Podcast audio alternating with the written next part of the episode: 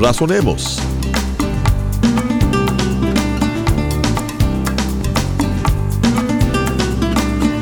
Dios nos ha dado las pautas a seguir para vivir una vida centrada y llena de propósito. En este programa estaremos examinando la Biblia, que es la palabra de Dios escrita y que nos guía a la verdad y al conocimiento mismo de Dios.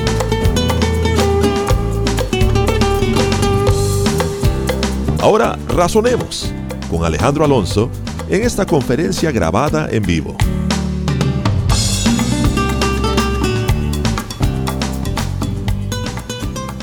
Juan capítulo 11. Estaba entonces enfermo uno llamado Lázaro de Betania, la aldea de María y de Marta su hermana. María, cuyo hermano Lázaro estaba enfermo, fue la que ungió al Señor con perfume y le enjugó los pies con sus cabellos. Este acontecimiento sucede después. Enviaron pues las hermanas a decir a Jesús, Señor, he aquí que el que amas está enfermo. Oyéndolo Jesús dijo, esta enfermedad no es para muerte, sino para la gloria de Dios, para que el Hijo de Dios sea glorificado por ella. Aquí está Jesús en Betábara, donde estaba bautizando Juan. Se calcula por lo que va a decir aquí, que estaba como a cuatro días de camino. El Señor se había apartado de Jerusalén porque ya habían acordado matarlo.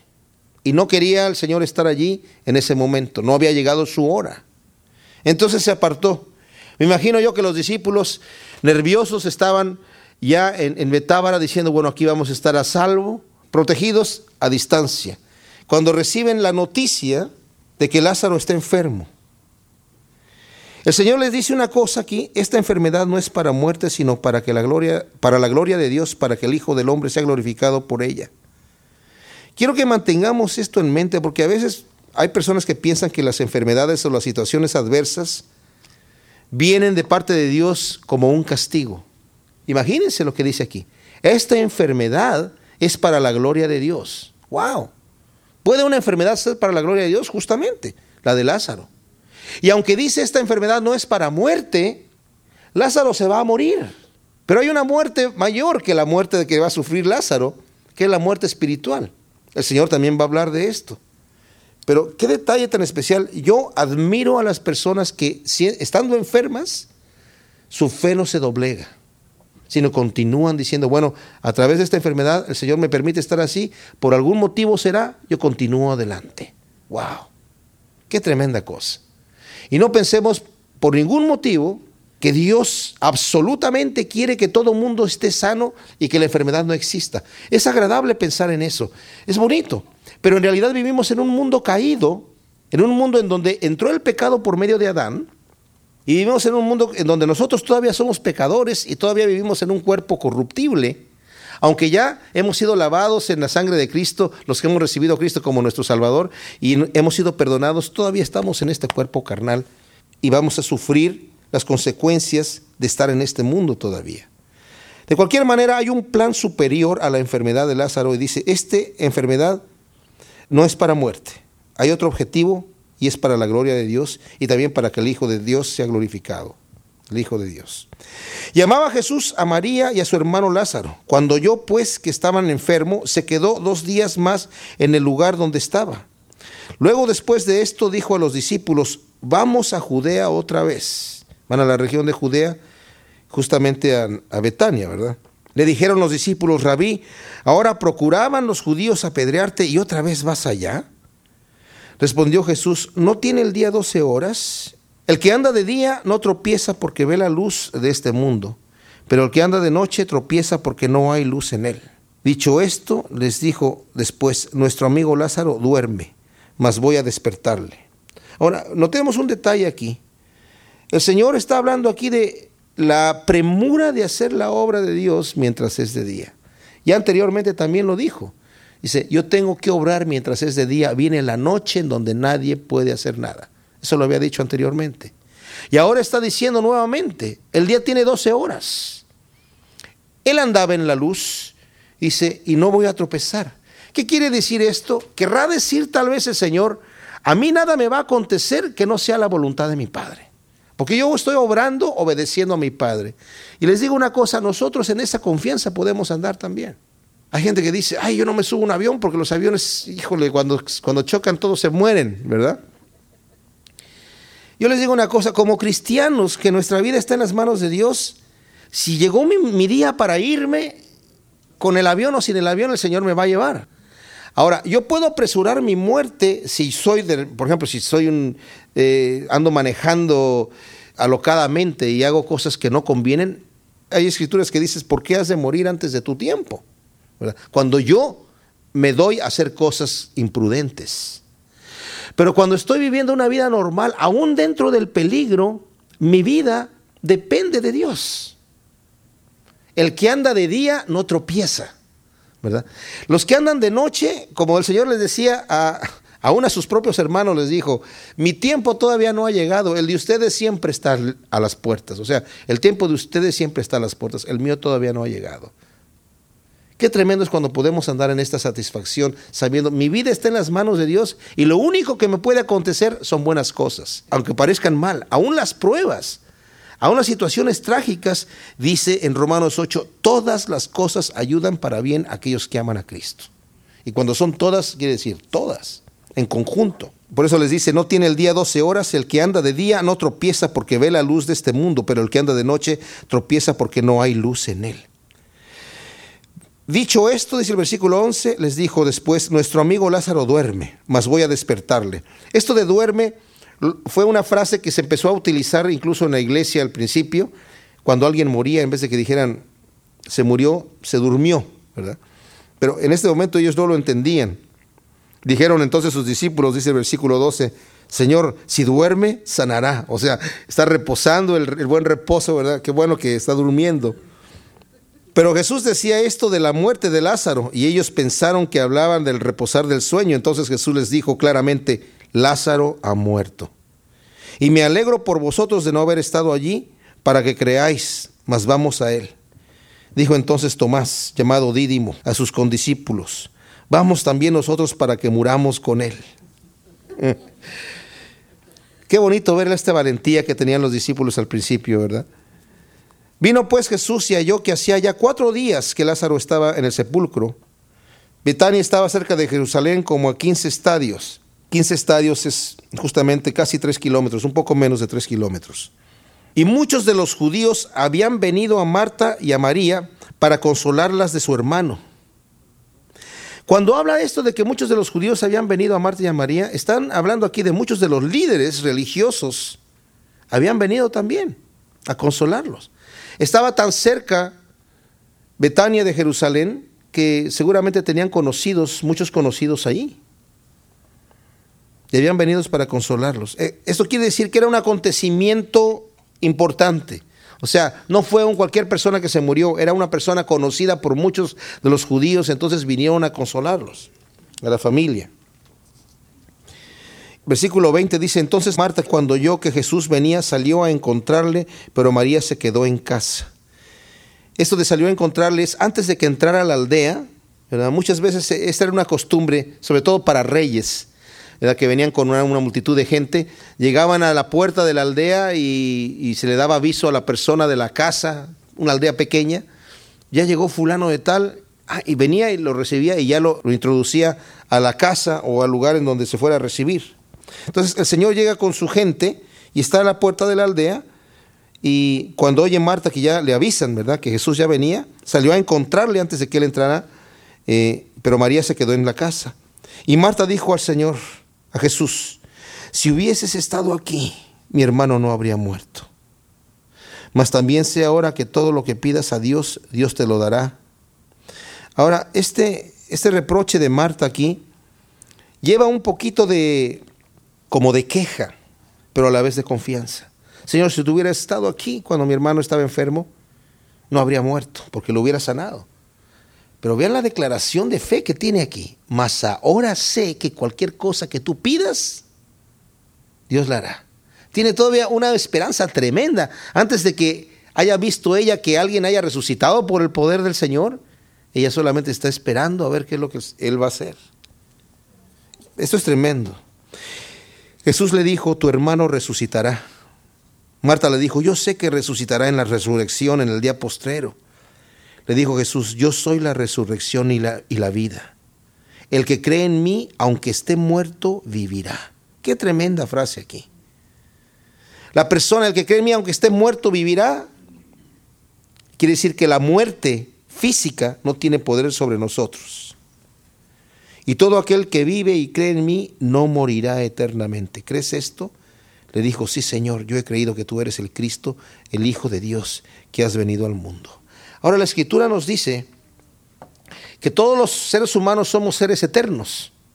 Cuando morimos, resucitamos unos para la gloria de Dios, ¿verdad? Para heredar la gloria y otros a condenación eterna. Pero somos eternos de alguna u otra forma.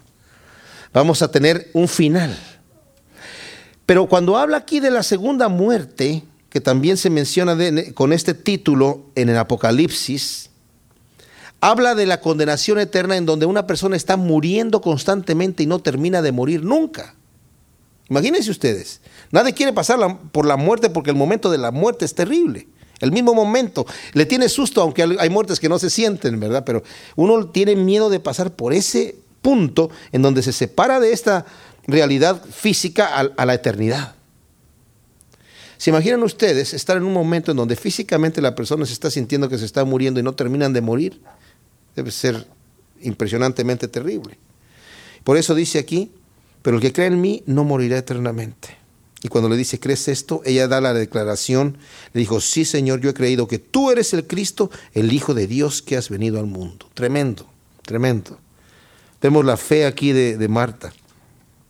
Se le ha criticado mucho a Marta porque en otra ocasión estaba María sentada a los pies del Señor y, Marta estaba tratando de atenderlos a ellos y trayendo las cositas para comer y cosas así. Y, y, vio a su hermana que estaba ahí sentadota, ¿verdad? Escuchando y dice, está floja aquí.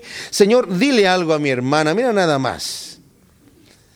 Y le dice ahí, Marta, Marta, tú estás muy afanada, tu hermana ya ha escogido la mejor parte, ¿verdad? Y está escuchando y, ay, todos como, mira, pobre Marta era la afanada y ya con eso ya le ponen un, una etiqueta, un, pero vemos aquí a Marta con una declaración de fe tremenda, ¿verdad? Tremenda. Yo he creído que tú eres el Cristo, el Hijo de Dios, que has venido al mundo. Y esto me maravilla porque saben que yo me pongo a pensar, nosotros, la gente que veía a Jesucristo lo veía como un hombre normal. ¿Y quién será? ¿Será o no será? Pero se imaginan lo que sería que el Señor se apareciera aquí delante de nosotros en, cuerpo humano, pues nos morimos de emoción, ¿verdad? Se imaginen, esta Marta sabía, eh, tú eres el Hijo de Dios. Ahí lo tenía enfrente. ¡Wow! ¡Qué tremenda cosa! Habiendo dicho esto, fue y llamó a María, su hermana, diciéndole en secreto, el maestro está aquí y te llama. Ella cuando lo oyó, se levantó de prisa y vino a él. Jesús todavía no había entrado en la aldea, sino que estaba en el lugar donde Marta le había encontrado. Entonces los judíos que estaban en casa con ella y la consolaban cuando vieron que María se había levantado de prisa y había salido, la siguieron diciendo, va al sepulcro a llorar ahí. Toda la compañía que estaban allí en la casa llorando, ven que entra Marta y le dice algo a María y María se levanta de prisa y todos van y la siguen a donde, a donde va a ir, ¿verdad? Pensando que va al sepulcro a llorar ahí. Versículo 32 dice que María cuando llegó a donde estaba Jesús al verle se postró a sus pies diciendo, Señor, si hubieses estado aquí no habría muerto mi hermano. Nuevamente, repite lo mismo que había dicho su hermana. Entonces Jesús, fíjense qué tremendo, al verla llorando y a los judíos que la acompañaban también llorando, se estremeció en espíritu y se conmovió. Y dijo, ¿dónde le pusisteis? Y le dijeron, Señor, ven y ve. Jesús lloró. ¿Saben qué? Cuando nosotros estamos pasando por una situación adversa, aunque el Señor sabe que nos va a sanar, aunque el Señor sabe que nos va a librar, aunque el Señor sabe que nos va a confortar, el Señor llora con nosotros cuando nosotros estamos llorando. ¿Saben por qué lo sé? Porque lo acabo de leer aquí ahora. Y el Señor dijo, el Padre y yo uno somos, el que me ha visto, me ha visto al Padre. El Señor nos dice, ¿para qué lloras, sobre Si yo soy Dios y yo voy a hacer lo que yo quiero. ¿Saben? La escritura dice, reíd con los que se gozan, gozaos con los que se gozan y llorad con los que lloran. Yo no voy a llegar con una persona que está llorando y decir, ¿por qué lloras? ¿Que no sabes que Dios te va a levantar? No, el Señor aquí se conmueve, aunque Él ya sabe lo que va a hacer, por ver a, su amiga María y a Marta llorando y a todos los judíos que venían llorando, tristes, el dolor que a él le da, se conmueve en espíritu. Y la traducción en griego dice, se conmovió y se conturbó. O sea, no fue una situación agradable. Se inmediatamente dijo, a ver, ¿dónde lo pusiste? ¿Dónde está? Vamos ya de una vez, antes de que haya más tristeza y haya más llanto, vamos a ver qué sucede. Dijeron entonces los judíos, mirad cómo le amaba. Y algunos de ellos dijeron, ¿no podía este que abrió los ojos al ciego haber hecho también que Lázaro no muriera? Aquí vemos que hay una compañía mixta. Están los religiosos que están impresionados en ver la, humanidad y, la, ternura del Señor, la amistad hacia ellos, pero todavía los que están criticando diciendo, bueno, ¿y este que no se abrió los ojos al ciego? ¿No pudo haber hecho que Lázaro no muriera? Fíjense qué tan patente y tan fresca estaba la historia del ciego todavía en la mente de la gente.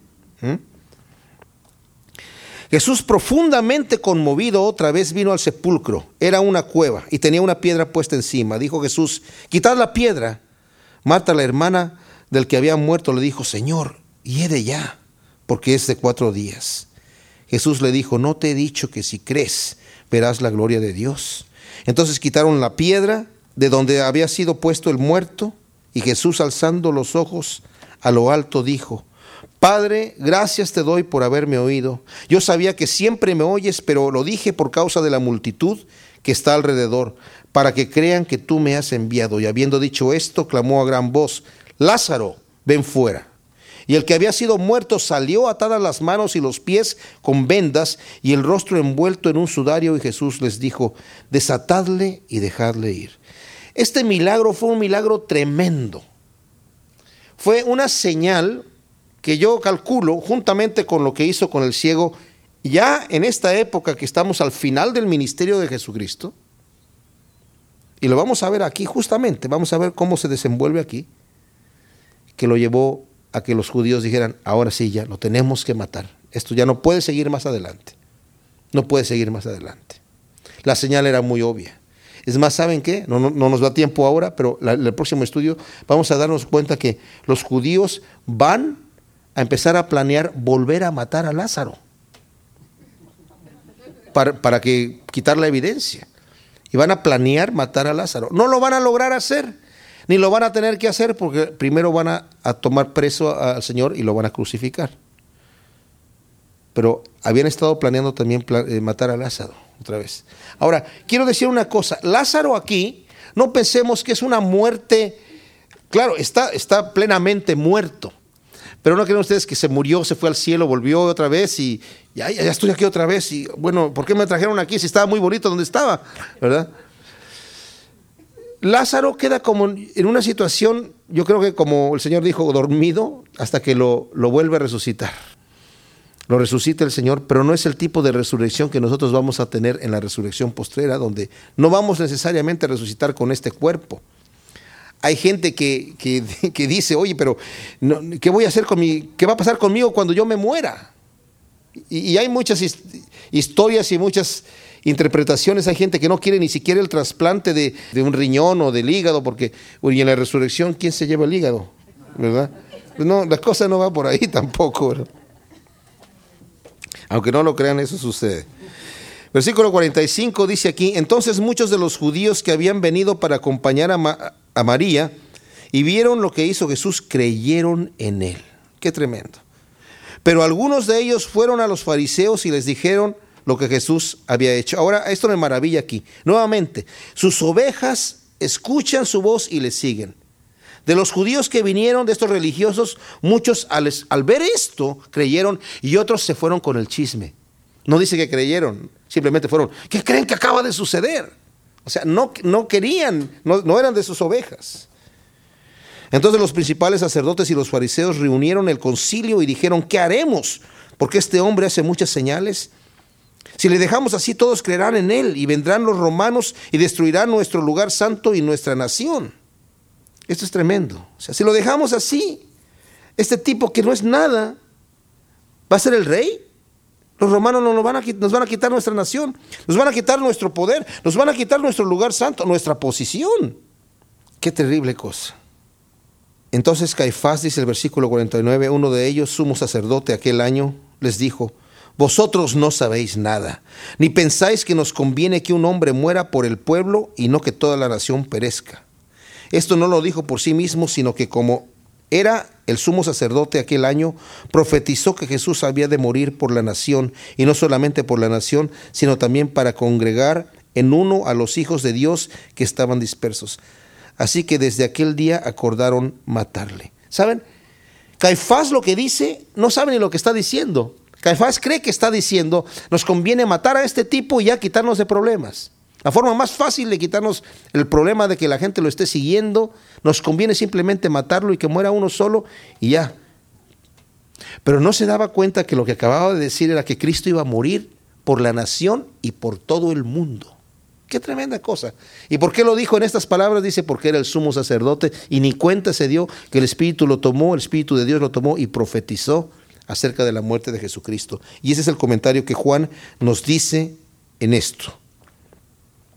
Porque en el versículo 52 dice, y no solamente por la nación, sino también para congregar en uno a los hijos de Dios que estaban dispersos. Y esto quiere decir no solamente a los judíos, sino a todos nosotros. ¿Y qué sucede? Desde aquel día acordaron matarle. Por tanto, Jesús ya no andaba abiertamente entre los judíos, sino que se alejó de ahí a la región contigua al desierto, a una ciudad llamada Efraín, y se quedó ahí con sus discípulos. Y estaba cerca la Pascua de los judíos y muchos subieron de aquella región a Jerusalén antes de la Pascua para purificarse. Y buscaban a Jesús, y estando ellos en el templo, se preguntaban unos a otros, ¿qué os parece? ¿No vendrá a la fiesta? Y los principales sacerdotes y los fariseos habían dado orden de que si alguno supiesen dónde estaba, lo manifestase para que le prendiesen. Cuando dice aquí que está cerca la Pascua, quiere decir que esa Pascua es en donde va a morir el Señor, justamente en la Pascua. Y Él va a ser el cumplimiento de la figura de la Pascua, el Cordero que muere en expiación por nuestros pecados. ¿Por qué? Porque Él es el buen pastor que pone su vida por nosotros. Oremos. Gracias te damos, Señor, por tu palabra. Ciertamente vemos tu amor, Señor, un amor que difícil de entender para nosotros, Señor. Pero un amor que nos permite confiar en ti depositar en ti toda nuestra confianza y, cómo no, juntamente con esto, nuestro corazón, nuestra vida completa, Señor. Gracias, Señor, por amarnos tanto. Te amamos, te damos a ti la gloria y la honra en el nombre de Cristo Jesús. Amén. Esto fue Razonemos. Para solicitar copias de las enseñanzas de Alejandro Alonso, por favor escríbanos al correo electrónico razonemos@yahoo.com o al programa Razonemos, PO Box 1063, Murrieta, California 92564. Nuevamente, la dirección es correo electrónico razonemos@yahoo.com o al programa Razonemos, PO Box 1063, Murrieta, California 92564.